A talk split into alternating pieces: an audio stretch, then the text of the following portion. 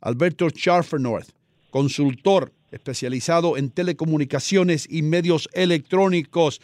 ¿Cómo está usted, señor Alberto? Un placer. Espero que no haya asesinado yo su apellido.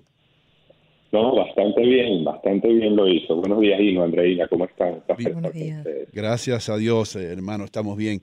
Vamos a hablar un poco del tema este de, de, del ciberacoso, ¿no? Tantas personas que se sienten pues amenazadas todos los días en, en las redes sociales. ¿Es esto algo eh, que solamente le prestan atención los milenios, Alberto, o es algo que está afectando a la sociedad en general? Bueno, este tema del acoso, el, llamado bullying, es un fenómeno social antiquísimo, ¿no? Mm. Existe mucho antes que la tecnología. Eh, lo que pasa es que con eh, el advenimiento de estos medios tecnológicos, de esta nueva vida digital que, que, todos experimentamos cada día más intensa, cada día llenando más espacios de nuestra vida, ese fenómeno quizás hasta se amplifica en algunos casos, porque en, tu vida digital, en la vida que llevas en las redes sociales, hay elementos de verificación eh, que se hacen más difíciles. Las personas que tienen perfiles de, de, mm, acosadores, de bulistas, digamos, si es que esa palabra se puede usar, eh, tienen la ventaja, entre comillas, en el mundo de redes sociales de que se pueden esconder tras, tras un teclado, tras, tras, la, tras el anonimato o, o, el pseudoanonimato de, de, de, las, de las redes, ¿no? Eh, es un tema bastante más complejo. Eh, insultar a una persona o acosarla o, o, eh, hacerle algún tipo de asedio psicológico es más fácil si no la tienes directamente, físicamente frente a ti y eso y eso complica las cosas, digamos, ¿no? Alberto, ¿cómo podríamos nosotros evitar o prevenir de alguna manera que los ciberacosos lleguen a nuestras cuentas? Bueno, yo, creo personalmente eh, que lleguen es difícil, ¿no? Eh, es decir, eh, aún siendo privados, por ejemplo.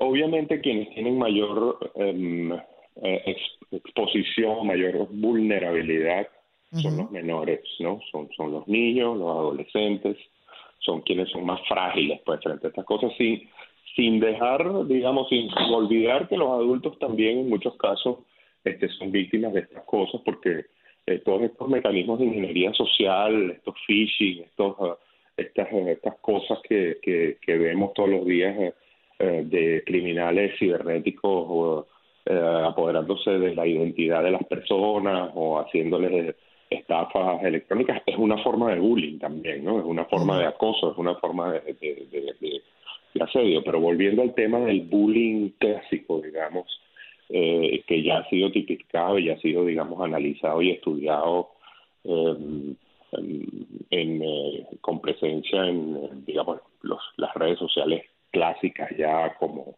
como puede ser, por ejemplo, Facebook o inclusive en en los, eh, en los sistemas de mensajería como, como WhatsApp para, para lo que tiene que ver con la, la actividad que llevan a cabo los muchachos en su iPad, en su, en su laptop, en su teléfono. Hay aplicaciones de varios proveedores que permiten que los padres puedan eh, hacer un tracing, hacer un, un seguimiento de, de eh, ciertos códigos de lenguaje, ciertas palabras clave que pueden indicar que está ocurriendo algún tipo de bullying. ¿Cuáles son esas aplicaciones, Alberto? Bueno, hay, muchas en el mercado, la, clásica y famosa NetNanny que tiene mucho tiempo en el mercado, prácticamente desde que yo no te puedo decir exactamente, pero seguro más de 10 años tiene en el mercado NetNanny y ha ido evolucionando sus, uh, sus distintas uh, features, sus, sus, distintas uh, facilidades que ofrece hacia temas mucho más sofisticados como esto que les estoy mencionando.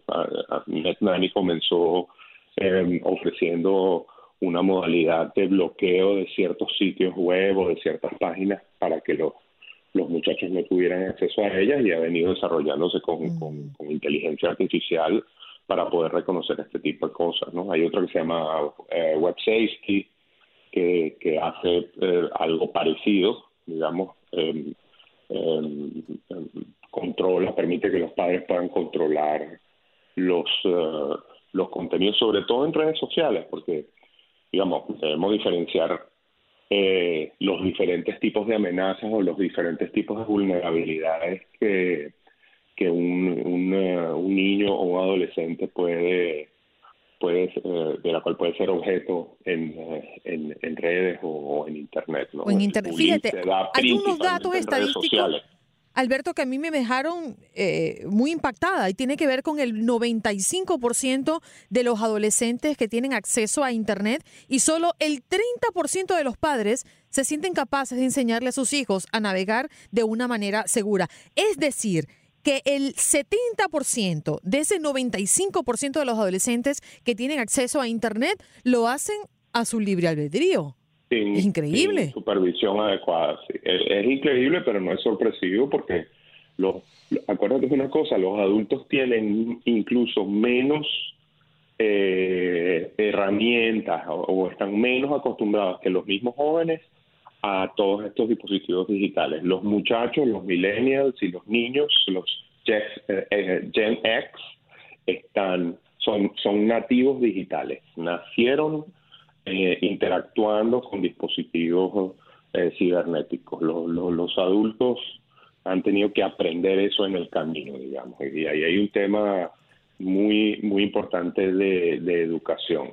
Por otro lado, quienes proveen, en mi opinión particular, este, estas facilidades o quienes proveen las plataformas, los proveedores de redes sociales, Twitter, Facebook, Instagram, Snapchat, etcétera, etcétera, este, tienen una responsabilidad allí. ¿no? Eh, eh, es una línea delicada porque está el tema de, de este, libertad de expresión, está el tema de derecho a la información y está el tema de censura y son líneas delicadas sobre las cuales transitar, especialmente para quienes proveen los servicios, pero eso no eso no les exime de tener, eh, digamos, una responsabilidad social, humana, de, digamos, eh, hacer lo que, les, lo, que esté en sus manos para mitigar o para al menos proveer herramientas y para educar también en esa dirección. Eh, y, digamos, y de hecho lo hacen.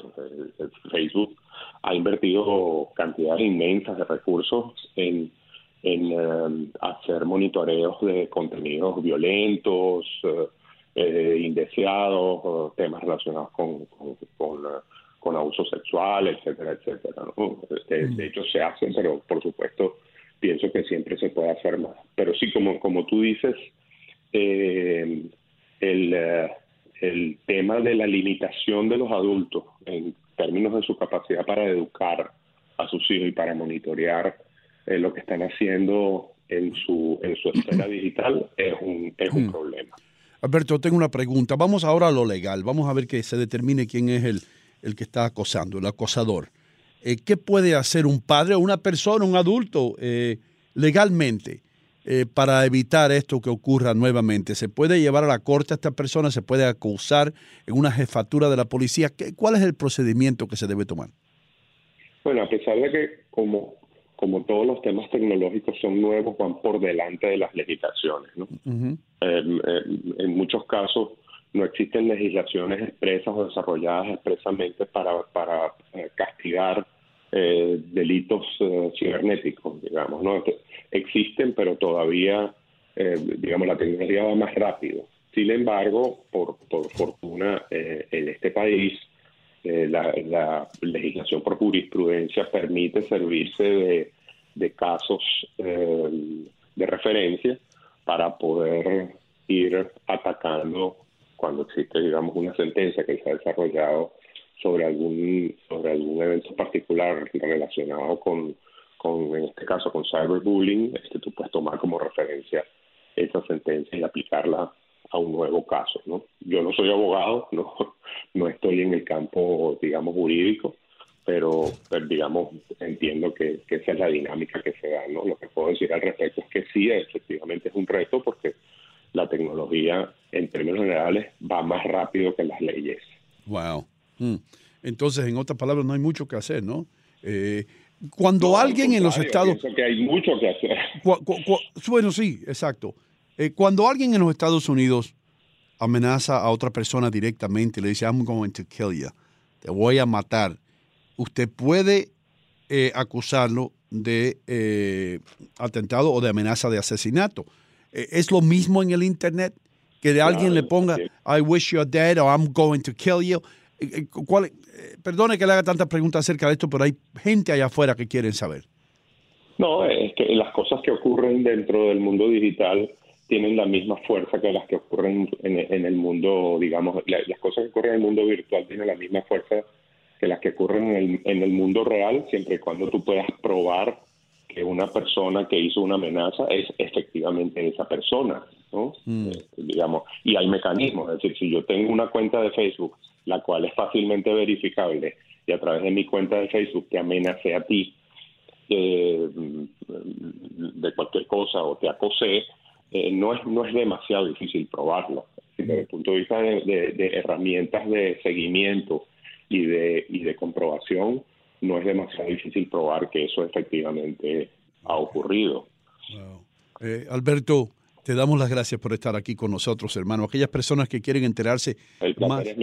¿Y, y, tienes un website o algo donde te puedan comunicar contigo o no quieres darlo? Sí, no. Eh, bueno, mi Twitter es arroba digitalaldea. Okay. Allí yo publico frecuentemente novedades y, temas interesantes relacionados con tecnología. Magnífico, muchísimas gracias. Esperamos tenerte por aquí nuevamente eh, para explicarnos un poco más acerca del mundo cibernético. Gracias. Un honor.